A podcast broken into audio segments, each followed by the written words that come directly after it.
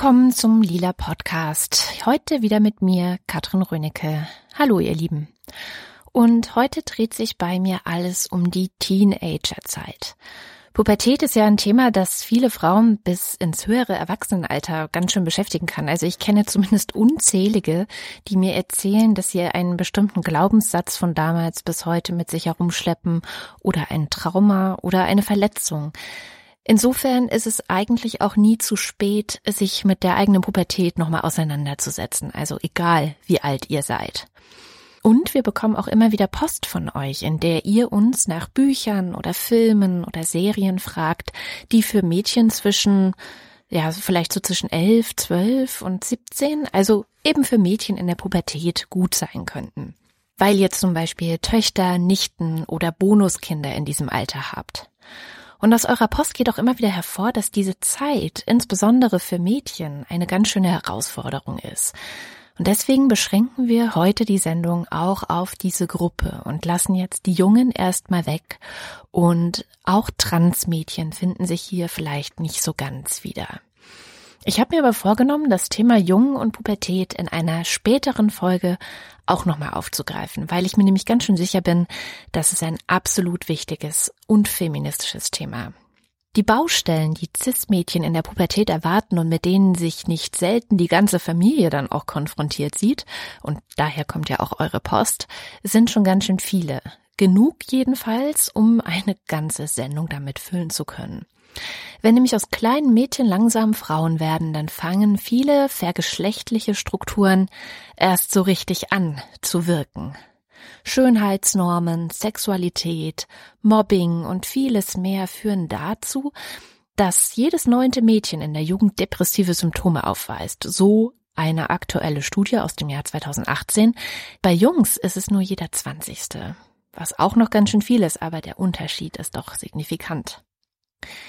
Und in dieser Sendung würde ich gerne nach Wegen suchen, die Herausforderungen, die insbesondere Mädchen in der Pubertät begegnen, zu meistern. Ihr fragt uns ja oft nach Büchern und davon werde ich euch einige vorstellen.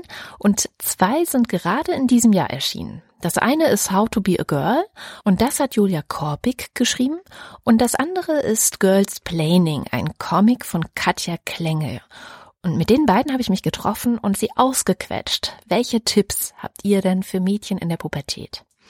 In den Show Notes stelle ich euch außerdem eine Liste mit noch weiteren Büchern und Serientipps zusammen. Alles das wie immer auf lila-podcast.de.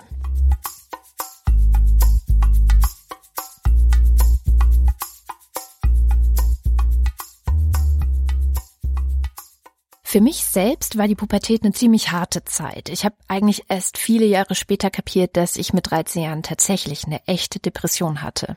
Einige Jahre lang stand ich seelisch und psychisch permanent auf der Kippe. Und in meinem ersten Buch Bitte freimachen, eine Anleitung zur Emanzipation, habe ich davon berichtet. Es ist gleich das erste Kapitel des Buches. Und ich habe euch mal einen Ausschnitt daraus mitgebracht. In der vierten Klasse hatten Frida Kahlo Augenbrauen angefangen, mein Gesicht zu bevölkern und munter drauf loszuwachsen. Wie überhaupt in der vierten Klasse ganz viel, ganz plötzlich zu wachsen begann. Und anstatt mich zu freuen, überrollte mich diese plötzliche Veränderungswelle gnadenlos. Keine einzige konnte ich schätzen. Nicht die interessanten Augenbrauen, die immer dunkler wurden und immer dichter, und auch meine Nasenwurzel zu bevölkern begann. Die Brüste, die ebenfalls zu wachsen begannen, konnte ich auch nicht freudig willkommen heißen, wenngleich sie manchen Jungen in der Schule nicht gerade ein Dorn im Auge waren. Aber für mich und meine Freundinnen hatte immer festgestanden, Brüste in der Grundschule sind einfach sowas von peinlich. Noch ein wenig weiter unten wuchs aber etwas noch viel Schlimmeres. Ein Busch. Ein mieser kleiner Busch, den ich in der Schule zwar wunderbar verstecken konnte, aber im Schwimmunterricht fiel der Vorhang. Die fiesen kleinen Haare wuchsen an den Seiten des Badeanzuges verräterisch heraus und waren die Attraktion bei den Jungen, deren Kichern sich wie ein Martinshorn in meine Ohren brannte. Schlussendlich wurden meine Beine ohne Gnade immer länger. Die Hosenbeine wurden so kurz, ich sah aus wie ein weiblicher Steve Urkel ohne Brille und ich ragte über so ziemlich jede Klassenkameradin mindestens einen Kopf hinaus. Die Bilder aus dieser Zeit zeigen immer einen unbeholfen dastehenden, unförmigen Riesen. Mich. Neben normalen Kindern. Ich hatte also schon im Alter von zarten zehn Jahren ein handfestes Problem mit meinem Körper, das sich in Form von Haaren, Kurven, Füßen und Beinen manifestierte. Die Krönung kam kurz vor meinem elften Geburtstag, als mir plötzlich Blut in den Schlüpfer lief. Meine erste Periode. Sie beehrte mich von nun an regelmäßig mit ihren Krämpfen und dem ganzen Blut, und sie erinnerte mich daran, erwachsen werden ist scheiße.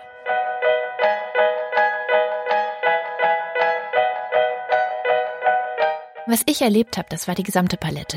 Selbsthass, eine Essstörung, Mobbing, Schönheitswahn, fiese Freundinnen, Liebeskummer und so weiter. Und das alles sind ja auch Erfahrungen, die einen bis ins Erwachsenenalter hineinprägen.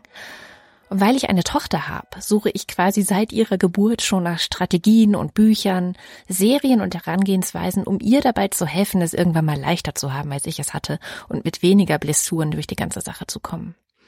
Im Gegensatz zu damals, also tief in den 90ern, hat sich auch einiges getan und es gibt endlich Bücher, die dabei helfen können, geschrieben von klugen, witzigen und feministischen Autorinnen wie zum Beispiel Caitlin Morans All About a Girl. Aber auch hier in Deutschland tut sich einiges und ich habe mit zwei Frauen gesprochen, die gerade dieses Jahr den Buchmarkt mit ihren Werken, wie ich finde, wahnsinnig bereichert haben. Die eine ist Julia Korbig.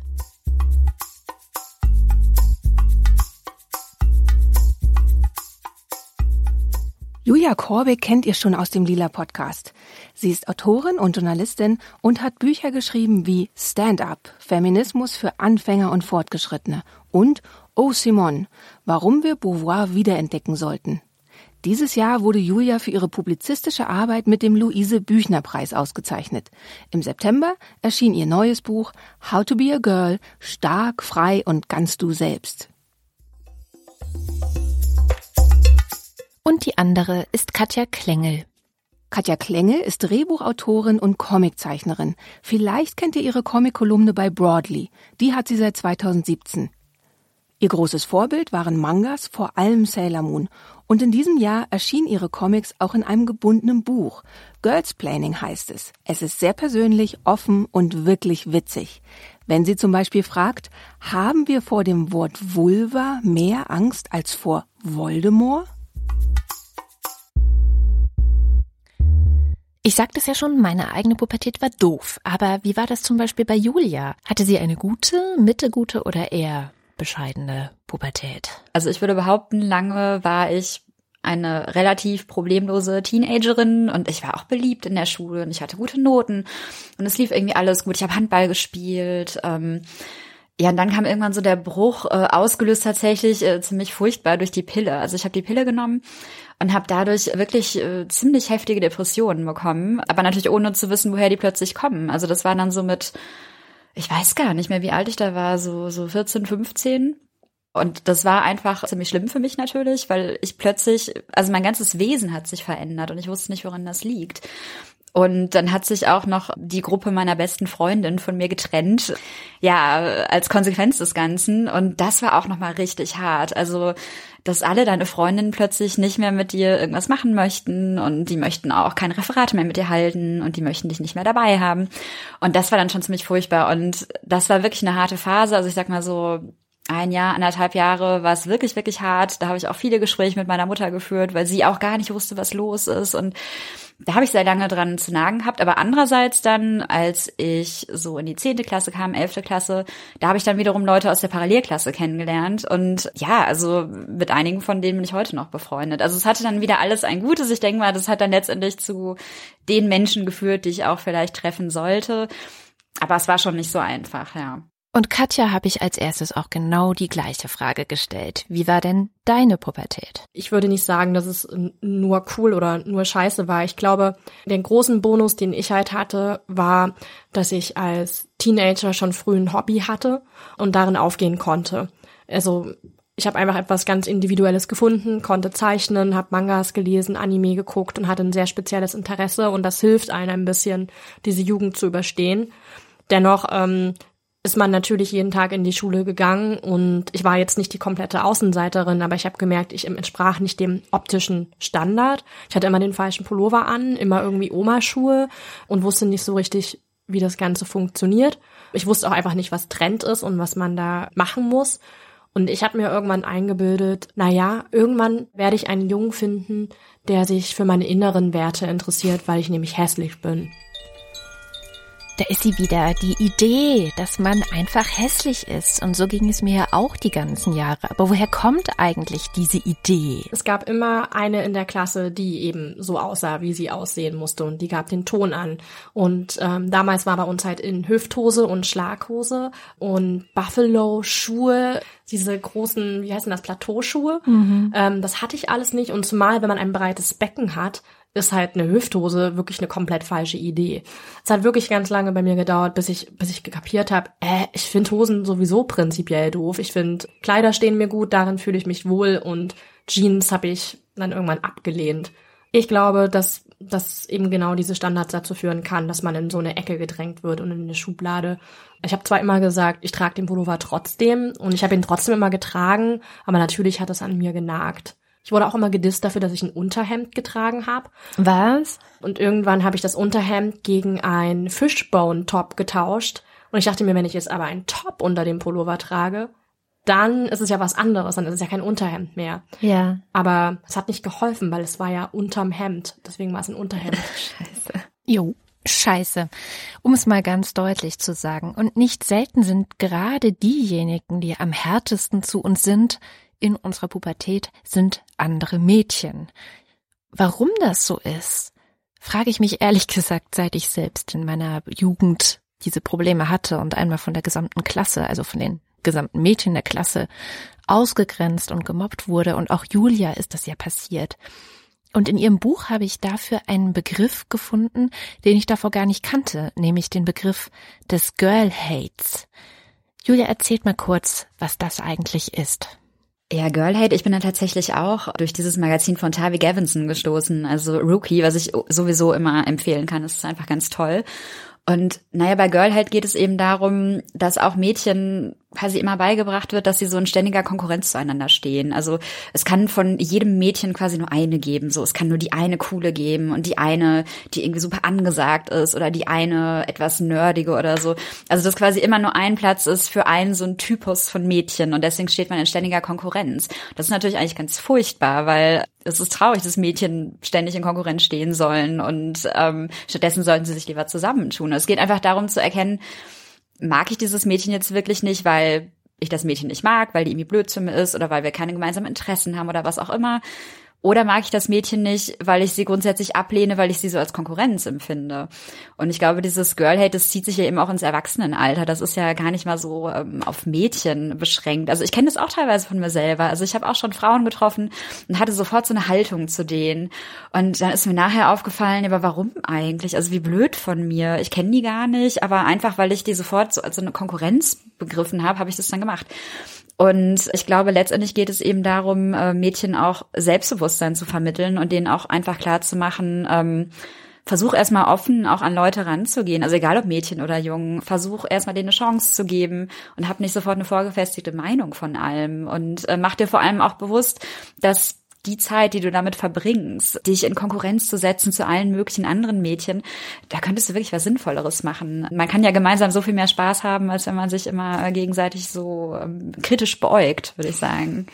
Tatsächlich ist es in den USA ein recht verbreiteter Begriff und ja, die Frage ist, was macht man denn dagegen? Also, wenn ich jetzt bei meiner Tochter zum Beispiel sehe, dass sie Girl Hate ausgesetzt ist in der Schule, wie soll man denn damit umgehen? Katja Klengel findet das genauso schwierig wie ich.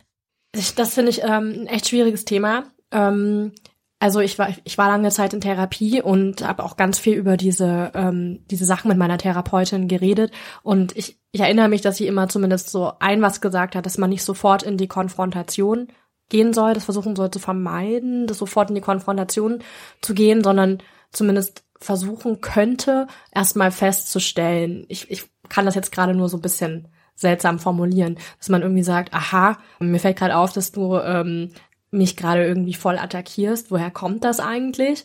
Also, dass man erstmal so feststellt, bevor man irgendwie gleich so zurückschießt, weil ich habe das Gefühl, wenn man sofort in die Konfrontation geht, macht mhm. man sich auch angreifbar. Ja, klar. Und man sollte sich mit Leuten solidarisieren. Ich habe das Gefühl, das war in meiner Jugend immer das Problem. Es gab viele, viele Mädchen, die gemobbt wurden und die saßen alle einzeln und ängstlich in der Ecke. Und wenn man halt aufeinander zugeht und sich gemeinsam zusammentut, ist man einfach mehr. Und dann, also ich glaube, das hilft schon, dass man nicht, dass man versucht irgendwie auch gerade Mädels, die sich gegenseitig attackieren, dass man irgendwie versucht herauszuheben, dass man jetzt gerade miteinander in Konkurrenz tritt und was das denn jetzt soll, also dass es gar keinen Sinn macht. Ähm, also ich, es kommt natürlich auch immer auf den Fall an. Ich meine, ähm, natürlich, wenn man irgendwie einen Apfel gegen den Kopf kriegt oder irgendwie, keine Ahnung, Letztens habe ich gehört von einer, von einer Freundin, da hat ein Junge, weil er lispelt, einen Eimer Wasser über den Kopf bekommen. What? Also dann wird's ja wirklich schon haarig. Dann muss man irgendwie sich Hilfe suchen, dann muss man das adressieren, dann muss man, keine Ahnung, zum, das klingt jetzt immer so lame, aber schon zum Lehrer gehen, zu den Eltern gehen und mm. Auf keinen Fall schweigen. Also das ist ja immer das Problem, das ist ja, das ist ja auch immer so mit so viel Scham behaftet, dass man gemobbt wird und man denkt ja im Inneren wahrscheinlich stimmt's auch und dann versuchen, sich Hilfe zu suchen und eben nicht damit alleine zu bleiben. In der Klasse meines Sohnes gab es vor einiger Zeit einen Fall, wo ein Mädchen gemobbt wurde. Die Struktur war typisch, wie Mobbing häufig funktioniert. Das Mädchen war nicht da, sie war krank und in ihrer Abwesenheit haben alle anderen angefangen, irgendwelche Gerüchte über sie zu verbreiten. Und tatsächlich konnte das sofort aufgebrochen werden, weil die Eltern des Mädchens sich mit der Klassenlehrerin unterhalten haben und die Klassenlehrerin sofort im Klassenrat das Ganze thematisiert hat und auch mit den TäterInnen gesprochen hat. Das heißt, auch da sind wir irgendwie schon ein Stückchen weiter und das finde ich sehr beruhigend. Jetzt ist vorhin ein Wort gefallen, mit dem ich persönlich mich immer sehr, sehr schwer tue. Als ich so wahnsinnige Probleme mit mir und meinem Körper hatte, da habe ich einmal im Radio bei einer Psychologiesprechstunde angerufen und ich habe so ein bisschen von meinem Problem erzählt. Ich war sehr neidisch auf äh, meine damalige beste Freundin und mir ging es ganz, ganz schlecht deswegen, weil ich mich die ganze Zeit mit ihr verglichen habe. Und ich habe angerufen in diesem Radio und die Antwort, die ich bekommen habe, hat mich extrem frustriert. Denn die Antwort war, naja, du brauchst halt mehr Selbstbewusstsein. Und da stand ich dann und wusste überhaupt nicht, wie sollen es gehen. Selbstbewusstsein. Ja, da habe ich natürlich auch nicht so den super Tipp. Also was mir immer sehr geholfen hat, war tatsächlich Sport und nicht Sport, um jetzt irgendwie abzunehmen, was ich durchaus auch natürlich gemacht habe, wie glaube ich alle Mädchen irgendwann. Aber ich habe Handball gespielt und ähm, das war schon echt super, weil ich im Tor stand das glauben heute immer alle nicht, aber ich stand im Tor und ich war auch ziemlich gut im Tor, weil ich nämlich auf dem Platz äh, leider zu wenig aggressiv war. Aber wenn Menschen Bälle auf dich schmeißen, dann kannst du gar nichts anderes tun, als sie abzuwehren. Und das hat mir einfach immer ein sehr gutes Gefühl vermittelt, weil man sich so verausgabt hat und man war auch äh, in der Mannschaft, also mit den anderen Mädchen.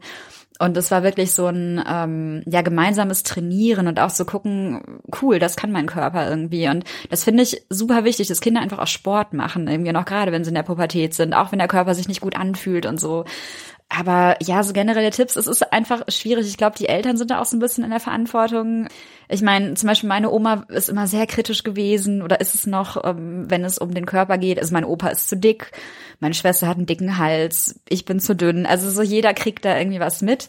Und wo ich auch denke, wenn du das ständig hörst, also ich weiß, dass es meine Mutter zum Beispiel wirklich fertig macht, diese Sprüche von meiner Oma, weil meine Mutter hat wenig Oberweite, findet sie. Und meine Oma weiß das genau, dass äh, sie das trifft, wenn sie das sagt. Und dann sagt sie es aber immer. Und da würde ich mir auch manchmal wünschen, dass ähm, Erwachsene da so ein bisschen sensibler sind, weil es ist wirklich, also es verändert sich alles und man weiß gar nicht, wohin auch irgendwie mit sich selbst und man sieht überhaupt nicht mehr so aus. Und man hat auch teilweise, ich glaube, das ist wie so eine Art Kontrollverlust, so empfindet man das. Also der Körper macht ja eh, was er will. Und tatsächlich auch, was ich dann immer nicht machen würde, was ich aber durchaus natürlich auch gemacht habe, ähm, ist halt dieses äh, Reden mit anderen darüber, wie schlimm man ja aussieht und mhm. so dieses Ich bin dick und ähm, also die sieht aber besser aus. Also auch dieses sich vergleichen. Ich weiß, dass es schwierig ist, wenn natürlich auch erwachsene Frauen das machen und dann Teenagern zu sagen, mach das mal nicht, äh, das ist natürlich, ähm, naja, aber es ist tatsächlich, also ich finde das eigentlich am schlimmsten, dieses ständige sich vergleichen, weil natürlich Körper sich völlig unterschiedlich entwickeln. Also ich weiß noch, dass es bei mir äh, ganz dramatisch war damals, weil meine Schwester, die anderthalb Jahre jünger ist als ich, ihre Periode früher bekommen hat als ich. das war für mich die Vollkatastrophe, ja, weil ich so jemand war, ich wollte die Periode unbedingt haben, weil so als Zeichen meines großartigen Erwachsenwerdens, naja, als sie dann da war, habe ich schnell festgestellt, okay, ist jetzt also nichts, was ich gerne möchte, aber und das war damals für mich ganz schlimm, weil ich so dachte, ja, und warum ist das jetzt so und überhaupt? Und also dieses Vergleichen ist, glaube ich, blöd, weil einfach Körper sind unterschiedlich und Menschen auch und ähm, das wird sich alles irgendwann wieder einrenken, aber bis dahin, ja, man muss so ein bisschen leiden dann, glaube ich, auch zwischendurch. Leider.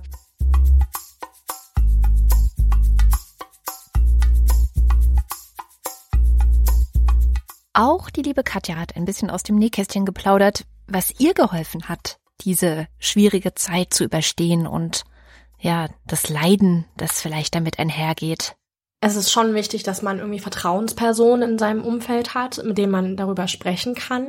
Es ist natürlich schwierig, wenn es die nicht gibt, weil dann hat man einfach keinen keinen Ansprechpartner, was wirklich tragisch ist. Ist es wichtig, dass die Person so alt ist wie man selbst oder kann das auch jemand älter? Nee, das kann jeder sein. Dass man irgendwie versucht, auf sein Bauchgefühl zu hören, welche Menschen einem gut tun. Weil oft hängt man ja wirklich mit wirklich giftigen Menschen um, wo man schon merkt, ah, die die verpesten mich irgendwie. Ich fühle, ganz oft merke ich das immer daran, wenn ich mit Leuten zusammen bin, wo ich mich überhaupt nicht wie ich selber fühle, dass ich dann einfach ganz anders bin in ihrem Umfeld, wenn man versucht darauf zu achten. Ich fühle mich jetzt hier irgendwie nicht wohl. Warum wirklich mit Leuten ähm, zu verkehren, die einem gut tun, kann schon mal ein ziemlich guter Schritt sein. Und ähm, dann einfach versuchen, gut mit sich zu sein, so nicht so hart mit sich ins Gericht zu gehen. Natürlich gibt es Tage, wo man wieder zurückfällt und sich hässlich fühlt, sich haarig fühlt oder dick fühlt. Das gibt es ja alles. Ich würde jetzt nicht sagen, dass ich mit meinen 30 dieses das überstanden habe. Ich struggle ja immer noch mit meinem Körper. Ich bin ja noch nicht fertig damit. Aber solche Tage hat man und sich dann dafür nicht zu bestrafen, sondern liebevoll mit sich selber umzugehen und zu gucken, was tut mir jetzt gut, was könnte mir helfen, mich mit, also dass ich mich wieder besser fühlen kann. Und sei es halt nur Sport, spazieren gehen und irgendwie wieder zu sich in seinen Körper zurückzuholen. Das halte ich für, glaube ich, sehr wichtig. Und dann versuchen, ich weiß nicht, das ist immer so einfach gesagt, das Außen versuchen ein bisschen auszuschalten. Diese ganzen Außenkommentare und auf keinen Fall die InTouch lesen. Das ist auch mein Tipp. Kein, also keins von diesen Magazinen, das einen einreden will, dass man ja. einfach nicht gut so ist, wie man ist. Yep. Keine Frauenzeitschriften. Und falls ihr da einen Lesetipp wollt, dann ist hier das Buch von Corinne Luca euch ans Herz gelegt. Das heißt, am liebsten sind mir die Problemzonen, die ich noch gar nicht kannte. Darin geht es nämlich tatsächlich darum, diesen Frauenzeitschriftenfluch ein wenig, ja, zu entgiften. Das heißt auch im Untertitel Schönheitswahn Detox für die Frau von 0 bis 99. Und mit Büchertipps können wir auch gleich weitermachen, denn am Ende sind es ganz oft Serien, Filme, Bücher, die mich zum Beispiel durch meine Jugend gerettet haben. Und ich glaube, da bin ich nicht die Einzige. Auch Julia und Katja haben da einen Tipp. Zuerst die Tipps von Julia. Naja, da gibt's natürlich einiges. Also ich finde zum Beispiel, dass Netflix auch gerade irgendwie einen ganz guten Job macht, so mit Serien für junge Leute wo irgendwie auch Menschen mitspielen, die jetzt nicht nur so diese typischen Hollywood-Menschen sind. Also ich habe gerade so einen Film geguckt, wie heißt der nochmal? Sarah Burgess is a Loser oder irgendwie sowas. Und das hat mir zum Beispiel sehr gut gefallen, weil diese Heldin auch, also ähm, ne, sie, sie ist jetzt halt relativ groß für ein Mädchen und sie ist jetzt auch ziemlich breit für ein Mädchen und trotzdem ist sie aber die Heldin dieser Geschichte und kriegt auch so ihr Happy End und so. Und ähm, das fand ich eine unheimlich positive Botschaft so. Und ähm, ich glaube, da kann man auf Netflix echt so ein bisschen gucken. Also die machen das gerade ganz gut.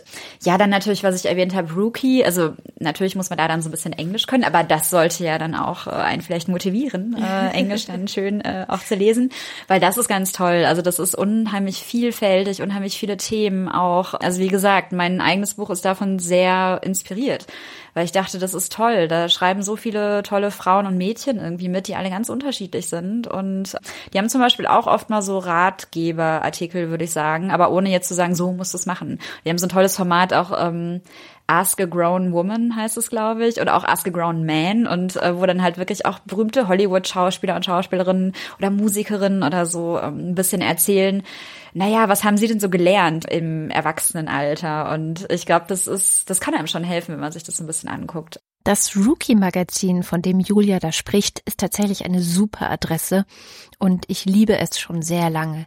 Aber ich habe auch ein bisschen vermisst, dass es so etwas auf Deutsch bislang nicht gibt. Damit ist jetzt Schluss, denn es gibt das Divers-Magazin. Das ist ein Online-Magazin, in dem vor allem auch Jugendliche selbst zu Wort kommen. Und sie schreiben dort über alle möglichen Themen, über Musik, über Essen, über Körper, über Sexualität, alles das, was im Leben von Jugendlichen ebenso wichtig ist oder auch mal Probleme und Bauchschmerzen machen kann. Gefördert wird das Ganze durch den Jugendkulturpreis Niedersachsen und die Seite findet ihr unter diversmagazin in einem Wort diversmagazin.de. Bleibt noch die Frage, was hat denn Katja in ihrer Jugend gerettet? Ja, tatsächlich eben Sailor Moon. Yes. Ähm, ähm, ja eine, eine Serie über ein Mädchen mit Zauberkräften, die eben genau sich diese Solidarität von, von anderen Mädchen geholt hat. Die war nämlich nicht nur eine einzelne Superheldin, sondern es gab gleich 30 Superheldinnen, die Power hatten und die Welt gerettet haben.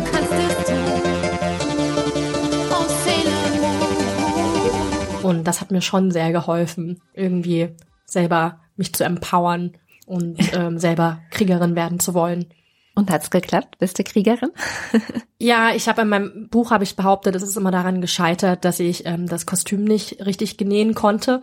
Und äh, ich habe tatsächlich versucht, mein Sailor Moon Kostüm zu tackern und habe mir dabei einen Finger getackert. Das ist wirklich eine wahre Geschichte. Deswegen ähm, am Kostüm scheitert es, aber an der Einstellung und in der Überzeugung nicht.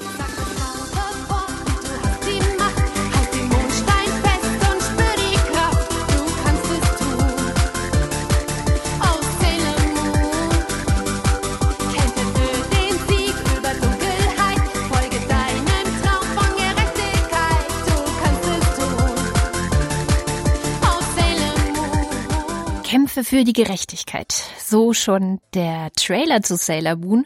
Und wenn das nicht eine Aufmunterung ist, das eigene Leben in die Hand zu nehmen. Und wo wir gerade schon in den 90er Jahren sind, die Serie, die mir ganz schön durch die Zeit geholfen hat, war Willkommen im Leben. Ich weiß nicht, vielleicht erinnern sich manche von euch daran, eine Kultserie, wie es heute heißt, Willkommen im Leben, eine wie ein Kritiker sagte, der erinnerungswürdigsten Shows aller Zeiten. Und sie würde immer wieder hoch auf besten Listenpunkten und sei eine Inspiration für sehr viele heutige Teenager-zentrierte Fernsehserien. Ja, dicke Empfehlung auf jeden Fall. Neben Sailor Moon finden sich in Katja Klengels Comic auch noch andere popkulturelle Referenzen, zum Beispiel eine Harry Potter Referenz, was ich sehr geschickt finde, denn Harry Potter ist natürlich auch etwas, was man Jugendlichen immer an die Hand geben kann und vielleicht auch schon ein weiterer Büchertipp, aber ich glaube, den hatten wir jetzt schon sehr oft in unseren Sendungen. Katja wurde inspiriert und zwar zu einem Vergleich zwischen dem Wort Vulva und dem bösen Zauberer bei Harry Potter, dem dunklen Lord Voldemort. Und ich habe sie gefragt, wie sie auf die Idee gekommen ist, einen Zusammenhang zwischen der Vulva und Voldemort herzustellen. Ich glaube, mein, mein, mein Gehirn verknüpft das automatisch, eben weil ich als, weil ich so viel konsumiere und so viel schaue. Ähm, und manchmal braucht man ja Zeit, um das auszuwerten. Wo, wofür steht Voldemort eigentlich? Wie hat J.K. Rowling Voldemort eigentlich angelegt? Ich meine, der Mann ist ja auch total rassistisch und ähm, frauenfeindlich und alles. Und ich glaube, als ich einfach über die Vulva nachgedacht habe und dass man sie nicht aussprechen kann, hat mein Gehirn das automatisch mit Voldemort verknüpft und dieser Angst, oh, man kann ja auch Voldemort nicht aussprechen. und ich glaube, es war gar nicht mal so ein bewusster Vorgang. Ich ich nehme jetzt ein Thema und setze Harry Potter oben drauf, sondern es kam automatisch und dann fließen natürlich schon all die Beobachtungen ähm, mit ein und auch rückwirkend die Verarbeitungen von den Sachen, die ich gelesen habe und jetzt erst vielleicht verstehe. Und das hilft dann manchmal, Gedanken zu verallgemeinern oder auf den Punkt zu bringen. Der Voldemort tritt in Girls Planning in dem Teil des Buches auf, als es auch um Sexualität geht was ja für viele Jugendliche ein sehr, sehr wichtiges und auch irgendwie zentrales, aber auch, ja, schwieriges, manchmal sogar angsteinflößendes Thema sein kann. Leider sind viele durch Elternhaus oder auch Sexualkundeunterricht nicht immer wirklich gut darauf vorbereitet, was auf sie zukommt, wenn sie sexuelle Freuden erkunden, um es mal etwas positiver auszudrücken. Und das hat auch Julia Korbig in ihrem Buch thematisiert. Ja, also es ist, äh, wenn ich mich an meinen eigenen Unterricht in der Schule erinnere, war es ja einfach nur grauenvoll, ehrlich gesagt. Also ich weiß noch, dass meine Mutter zu so einem Elternabend musste, wo meine Biolehrerin denen die Materialien vorgeführt hat, die sie uns im Unterricht zeigen wird. Meine Mutter kam nach Hause und hat gesagt, das sind doch genau die gleichen Sachen wie bei mir damals. Da waren echt noch, also es ist so ein animierter Film mit dem Gelbkörperhormon, was ganz so vibriert hat, wie irre. Und wo ich mich auch heute frage, so, also es ist einfach krass, dass ich dann doch irgendwie offensichtlich was mitgenommen habe aus diesem ganzen Unterricht, weil also und also es war eigentlich alles ganz furchtbar. Und ich finde eben auch, man müsste da den Schülerinnen und Schülern eigentlich schon auch beibringen, ähm, ich sag mal, wie man auch so eine freudvolle Sexualität leben kann. Also auch dieses so, das ist was Schönes, wenn man das auch will. Und was ich wichtig finde, dass eben auch ähm, man so ein bisschen lernt, es ist okay, wenn du da nicht alles machen möchtest. Also es ist so, mhm. ähm, das ist was ganz Persönliches, weil ich finde, das wird auch immer so vermittelt, dass Sexualität sowas ist, so one size fits all. Also so, ja. es gibt dieses eine Ding, das nennt sich Sexualität und das empfinden auch irgendwie alle gleich und so. Aber ich denke, nee, ja, ist ja das eben gehört ja dann nicht so dazu. Genau, genau. Das ist halt so ein Kindermann da. Also es war auch sehr witzig, weil ein äh, bekanntes Kind, also Kind aus dem mhm. Bekanntenkreis, nicht bekanntes Kind im Sinne von voll berühmt, auch elf Jahre, äh, ähm, hatte jetzt irgendwie seine erste Freundin, hat angefangen ein bisschen rumzuknutschen und so und kann sich aber nicht vorstellen, sowas wie Sex überhaupt zu haben, weil es eben davon überzeugt ist, das macht man nur, wenn man ein Kind haben will. Ah. es ist so, dass ja. das ist sozusagen. Ich meine, kann man jetzt sagen, okay, dann macht das auch nicht, weil er will ja, ja. sicherlich kein Kind. Ja, ja. Aber andererseits ist es natürlich auch irgendwie ein bisschen verquer. Und ich denke gerade aus einer feministischen Perspektive, wenn man sagen würde, okay, Sex ist auch ganz, zu einem ganz großen Teil einfach dazu da, um Spaß zu haben, sich zu entspannen, um mit Menschen irgendwie in Verbindung zu treten. Ja. Dann hat es auch eine feministische Botschaft von, wenn das nicht so ist, dann stimmt auch was nicht. Genau. Ne? Also die ja. Kehrseite vom Spaß ist ja, ja wenn es dir keinen Spaß macht und du keine Lust hast, dann stimmt auch was nicht. Ja, ich glaube eben, dass, also das, das empfinde ich eben auch, dass auch wenn ich heute noch mit Freundinnen spreche oder so, dass ganz viele Frauen immer noch Sachen machen, ähm, sexuell, die sie eigentlich nicht machen wollen, aber also es ist es auch nicht schlimm für sie. Also ich rede jetzt nicht von irgendwie Gewalt oder so, aber dieses so, ach, eigentlich fühlt sich nicht so richtig gut an, aber ja, das gehört dann wohl dazu. So, so ist das dann halt. Und wo ich denke, also diese durch da ähm, Methode oder auch diese Mentalität, das wird einem schon so ein bisschen in der Schule antrainiert. So, also das verstehe ich dann auch manchmal nicht, weil ich denke, es gibt so tolle Angebote ja auch von Sexualpädagogen und Pädagoginnen, warum werden die nicht öfter in Schulen geholt? Also, wobei dann auch letztens meine Mutter erzählt hat, dass es ähm, durchaus zum Beispiel bei ihr in der Schule passiert. Also, dass dann auch irgendwie ähm, von außerhalb jemand kommt mit so einem Koffer, wo dann irgendwie so eine Plüschvagina drin ist und so ein Kram. Oder Vulva, was auch immer. Und das ist dann gut, weil sowas hätte ich mir damals gewünscht tatsächlich, weil also ich habe die Schule nicht verlassen mit irgendwie wirklich einer großen Ahnung davon, wie ich meine Sexualität leben möchte, ja. Also das ist so ein bisschen ein Learning by Doing und das ist natürlich immer so. Aber ich sag mal, da könnte man auch schon den Kindern oder Jugendlichen äh, mehr mit auf den Weg geben, was sie so ein bisschen besser dafür rüstet auch, ja. Und eben genau, wie du sagst, es macht Spaß, es ist was Schönes, es ist etwas, wo man Menschen nahe sein kann. Das ist nicht nur damit verbunden, wir wollen Kinder. Ähm, ja. Ein dicker, fetter Tipp geht hier auch an Agi Malach aka Vulvinchen. Die ist Sexualpädagogin und sie zieht ein bisschen durch die Lande und versucht Werbung für die Vulva zu machen und die Beachtung der Vulva, denn sie sagt, der Bezug zum eigenen Körper, der fehlt oft und zwar schon von sehr jungen Jahren an. Empfehlenswert ist hier auch eine Podcast-Episode bei DLF Nova und zwar die Folge Solo-Sex bei Frauen, Liebe deine Vulva. Dort ist Agi Malach zu Gast und spricht über Selbstbefriedigung. Auch das ein wichtiges Thema bei jugendlichen Mädchen. Denn ich weiß nicht, wie selbstverständlich es heute ist, dass Frauen und Mädchen sich selbst befriedigen. Aber zu meiner Zeit zum Beispiel war es absolut üblich, auf die Frage, machst du es dir selbst? Ganz verschämt den Kopf zu schütteln und sagen, nein, natürlich nicht. Und ich meine, das waren die 90er. Da hätte man auch denken können, dass man schon ein bisschen weiter ist. Aber noch einmal zurück zu unserer Ausgangsfrage. Wie schafft man es denn jetzt durch die Pubertät? Hm? Für diese Frage möchte euch Katja eine ganz wichtige Botschaft mitgeben. Du bist in Ordnung, so wie du bist. Du darfst dich selber gut finden und lieben und du darfst Interesse haben an was immer du Interesse haben möchtest und du darfst dein eigenes, dein individuelles finden, egal was die anderen machen. Und Julia meint, die Zeit spielt für euch. Auch wenn das erstmal dumm klingt oder nicht nützlich, aber es geht wirklich vorbei. So warte mal zwei, drei, vier Jahre, dann ist es auch okay. Aber was ich auch immer sagen würde, du fühlst dich gerade nicht großartig, es geht dir schlecht, ich weiß, es nervt alles. Ich meine, wir haben es echt alle erlebt, aber lass dich trotzdem nicht hängen. Also das ist okay, wenn du zwischendurch wirklich auch, ich weiß nicht, dir geht schlecht und möchtest nur in deinem Bett rumliegen. Und äh, ich meine, so ging es mir immer, wenn ich meine Periode hatte im Übrigen. Aber so mach trotzdem was. Also so geh raus, äh, triff deine Leute, mach Sport oder was auch immer. Also such dir auch Sachen, die Spaß machen und die dich da so ein bisschen rausholen. Also für mich war das immer Lesen. Also Lesen hat mir immer geholfen. Und da muss man für sich so ein bisschen was finden. Und ich habe halt manchmal heute den Eindruck, dass wirklich Kindern es auch oder Jugendlichen es so ein bisschen schwer gemacht wird, auch zum Beispiel so Hobbys zu haben, weil sie auch immer ständig in der Schule sind und dann gibt es ständig noch so außerschulische Aktivitäten. Und ähm, da müssen alle schon darauf getrimmt werden, dass sie ja auch irgendwie dann ein tolles Abi machen oder keine Ahnung. Aber ich denke, lass den auch mal so ein bisschen Zeit, um äh, vielleicht auch einfach mal rumzuhängen so und gar nichts zu machen und einfach irgendwie Fernsehen zu gucken oder ein Buch zu lesen oder was auch immer zu tun. Also ich glaube, es hilft ungemein, wenn man was findet, was einem wirklich Spaß macht, egal was es ist. Das zieht einander so ein bisschen raus. Und wenn man das dann noch mit anderen Leuten zusammen machen kann, ähm, die man mag, dann ist es eigentlich noch besser, würde ich sagen.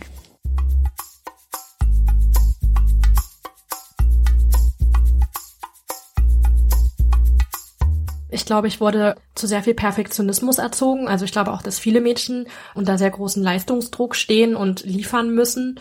Und das, das ist so dieser Leistungsgedanke, den habe ich bis heute in meinem Kopf. Und es ist immer so, dass ich mir da unglaublich viel Stress mache. Und ich muss mir das immer wieder zurückrufen, dass das, dass es auch okay ist, mal müde zu sein, mal krank zu sein, mal eben tatsächlich halt in dem Sinne zu scheitern, weil es geht irgendwie weiter. Das ist auch mal okay und dass man sich nicht immer für alles, was man im Leben falsch macht, so rügt, sondern also ich glaube, als Teenager hätte ich gerne gewusst, dass es eine Zeit nach dem Teenagerleben gibt.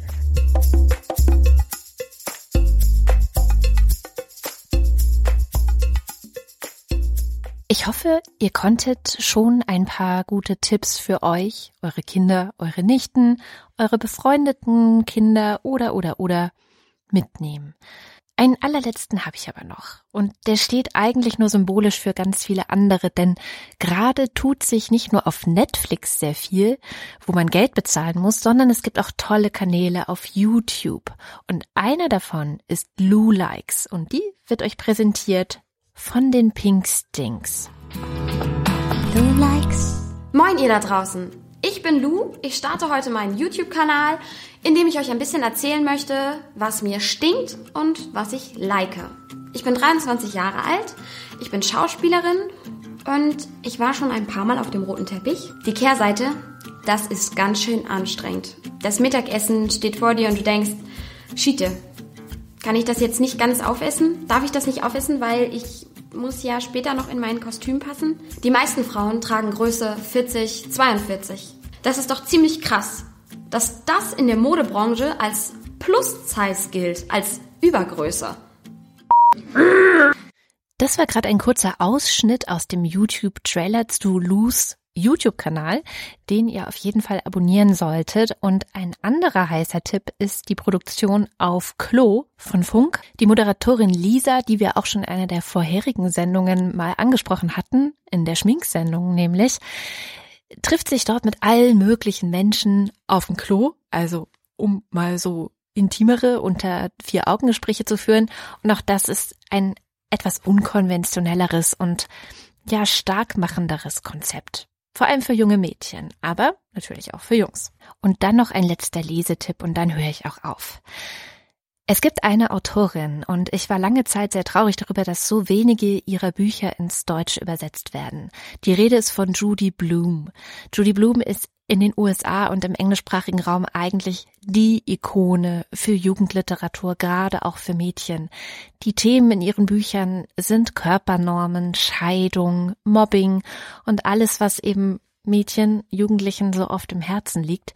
Inzwischen gibt es aber die gute Nachricht, dass mehr und mehr ihrer Werke ins Deutsche übersetzt werden. Und deswegen hier eine kleine, unvollständige Liste der Bücher von Judy Bloom, die ich euch ans Herzen lege. Da wäre zum Beispiel Forever, erschien beim Fischer Taschenbuchverlag im Jahr 2007. Dann Louis und Amanda, Zeit der Gefühle, Zauber der Freiheit, Sommerschwestern und im unwahrscheinlichen Fall. Und falls ihr noch gute Tipps für Bücher, Filme, Serien oder auch sonstige Ratschläge für die Pubertät habt, dann schreibt sie uns doch gerne in die Kommentare zu dieser Sendung auf lila-podcast.de. Kauft natürlich auch die Bücher Girls Planning von Katja Klenge. Das ist ein Comicband für Kinder ab, ich weiß nicht, meine neunjährige Tochter liest es auch schon und äh, zieht daraus durchaus schon Gewinn für ihr Leben. Und das zweite Buch ist How to be a Girl von Julia Korbig gewesen. Auch das ist etwas für Jugendliche selbst. Ein Buch, in dem man immer wieder herumblättern kann für die unterschiedlichsten Fragestellungen und Probleme. Und auch eines, das sehr viele weibliche Vorbilder vorstellt, die Dinge einfach anders gemacht haben.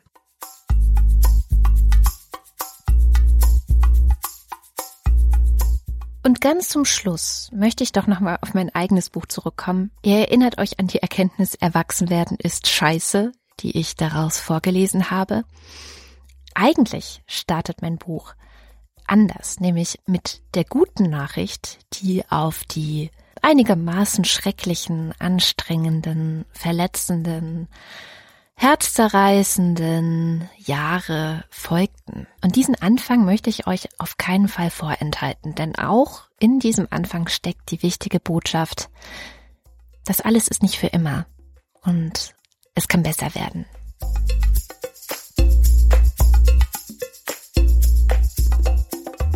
Im Schlafzimmer meiner Eltern steht ein großer weißer Kleiderschrank, der beinahe die komplette Wand verdeckt. Ein riesiger Koloss mit Schiebetüren, von denen eine komplett verspiegelt ist.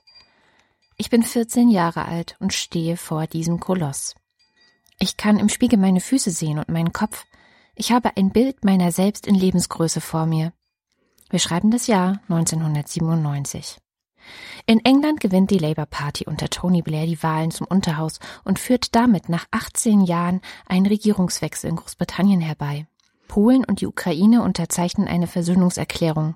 Südafrika gibt sich eine neue Verfassung und Roman Herzog hält seine berühmte Rede, in der er erklärt, dass durch Deutschland ein Ruck gehen müsse.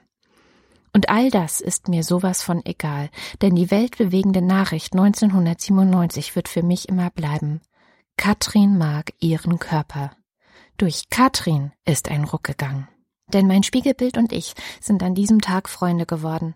Jahrelang hatte ich mir eine Art antrainiert, meinen Körper zu sehen, die mich ihn hassen ließ. Damit war jetzt Schluss. Mir sah ein Mensch entgegen, den ich mochte. Ein junges Mädchen, das eine locker sitzende Jeans trägt, schulterlanges blondes Haar und das einen schlabberigen alten Pullover ihres Vaters angezogen hat. Sie lächelt, ihre grüngrauen Augen blicken wohlwollend. Hallo du. Du bist eigentlich ganz okay.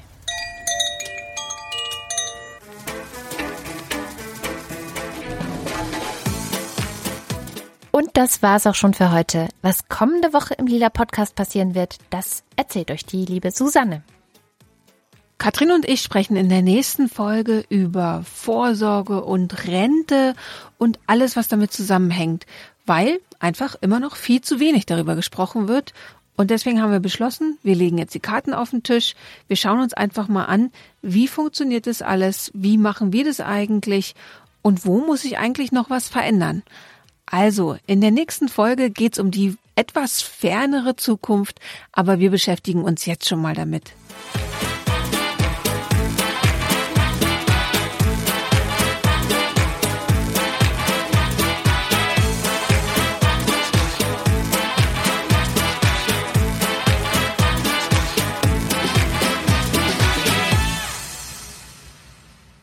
Der Lila Podcast ist eine Produktion von Haus 1. Ihr findet alle bisherigen Folgen auf lila-podcast.de und natürlich in eurem Podcatcher. Ihr könnt den Lila Podcast unterstützen, zum Beispiel über Steady oder Patreon oder PayPal oder ihr überweist uns ein Geld direkt auf unser Konto. Alle weiteren Infos dazu findet ihr auch auf unserer Webseite. Es hilft uns auch sehr, wenn ihr uns weiterempfehlt, unsere Lila Podcast Tasche kauft oder einfach eine Bewertung bei iTunes hinterlasst. Das hilft anderen dabei, uns zu entdecken. Falls ihr Anregungen und Kommentare zu dieser Sendung habt, dann diskutiert doch mit uns in den Kommentaren auf der Seite lila-podcast.de. Wir freuen uns.